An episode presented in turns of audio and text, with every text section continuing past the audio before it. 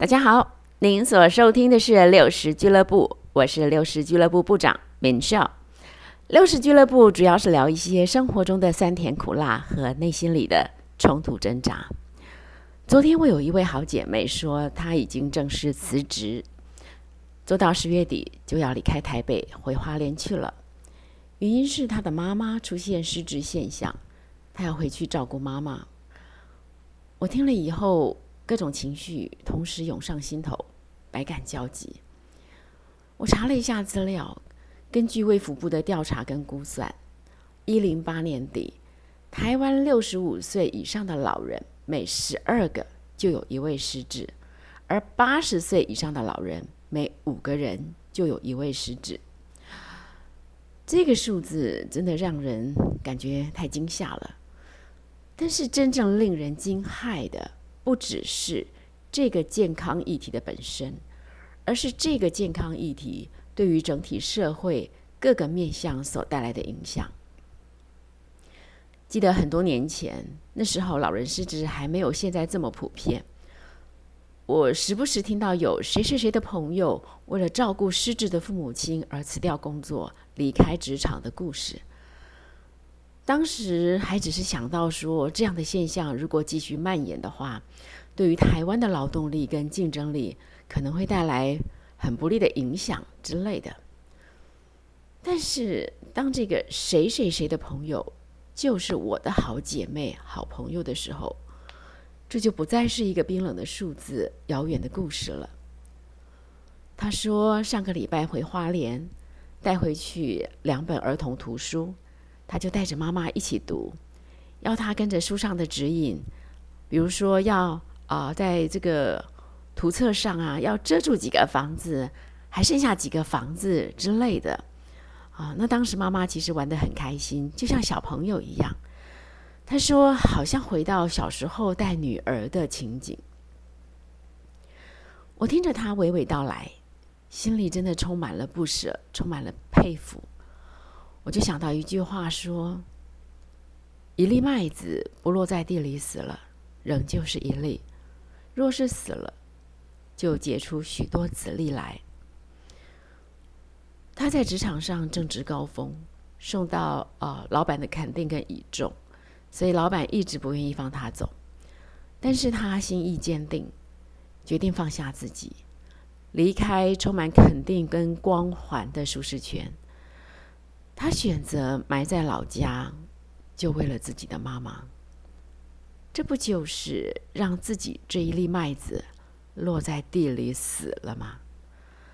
所以我好感动。我就想到前不久在 LINE 上面有看到一则影片，有一对父子坐在门前的小庭院的那个嗯椅子上，这个已经成年儿子呢，就专心的读着报纸。而老爸爸在旁边百无聊赖。突然间，有一只小麻雀飞进了草丛。老爸爸问：“那是什么？”儿子呢，抬起头来愣了一下，说：“麻雀。”说完，继续埋在他的报纸里。一会儿又听到麻雀的叫声，老爸爸又问：“那是什么？”儿子说：“我刚才告诉你了，是一只麻雀。”没多久，麻雀飞到了另外一边。老爸爸又问：“那是什么？”儿子这次有气了，提高了声量：“是一只麻雀，是麻雀。”哎，话才说完，没想到这个老爸爸又问：“那是什么？”哦，这一次儿子怒火中烧，就对着老爸爸大吼：“你干嘛这样？我告诉你很多次了，你没听到吗？是麻雀。”突然间，老爸爸站起身往屋里走。这个儿子一个人颓然坐在椅子上，显然也很懊恼刚才的举措。没一会儿，老爸爸又回来了，手上拿了一本小册子。他翻到其中的一页，拿给儿子，要他读出来。儿子照做了，看来应该是这位爸爸的日记。上面写的是：今天。刚满三岁的小儿子跟我一起坐在公园，有一只麻雀飞到我们面前。小儿子问：“那是什么？”问了二十一次，而我也回答了二十一次，那是麻雀。我抱着他，他一次又一次不停的问，我也一次又一次重复的回答他，那是麻雀。抱着我天真无邪、充满好奇心的小宝贝，我一点都不生气。这个儿子读到这里，明白了一切，激动的伸出手背，揽着爸爸的肩，亲吻着老爸爸的额头。那时候我看完影片，除了无比的感动之外，我也陷入了思考：为什么我们深爱着孩子，也深爱着父母，但是为什么当有一天父母变成了如同小孩子般那样子的时候？我们却出现了截然不同的态度，究竟是什么地方出了问题？我思考了很久，我感觉其中会不会有一个迷思？我们对孩子之所以把屎把尿无怨无悔，其中一个原因，会不会是我们相信今天所做的一切都是值得的？今天喂他吃一口饭，饭会变成营养。他明天会长大长好。今天教他一题数学题，神经网络会打通，他将来会更聪明、更优秀。可是对待失智的老人家，我们没有这个盼望了。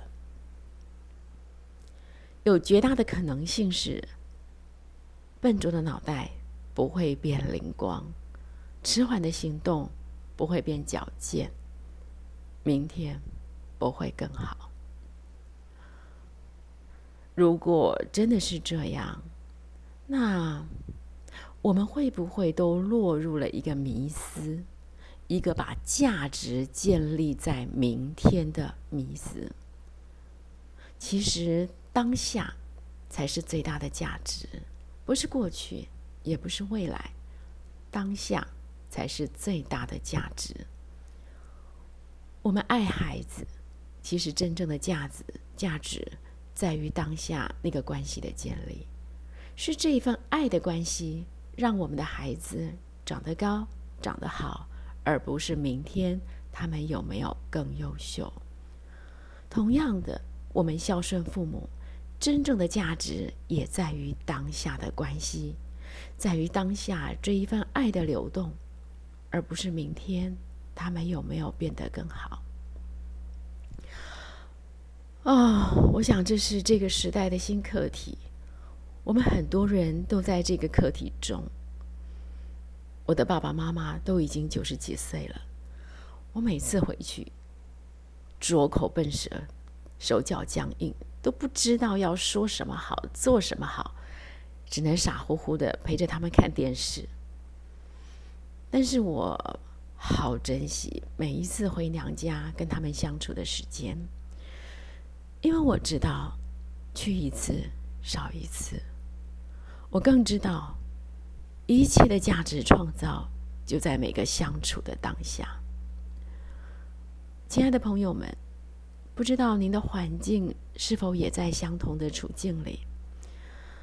愿我们彼此勉励，眼光焦点不必放在未来，每一个当下，让爱流动，就是最高的价值创造。本需要祝福您，在每一个让爱流动的当下，恩典满满。咱们下回聊。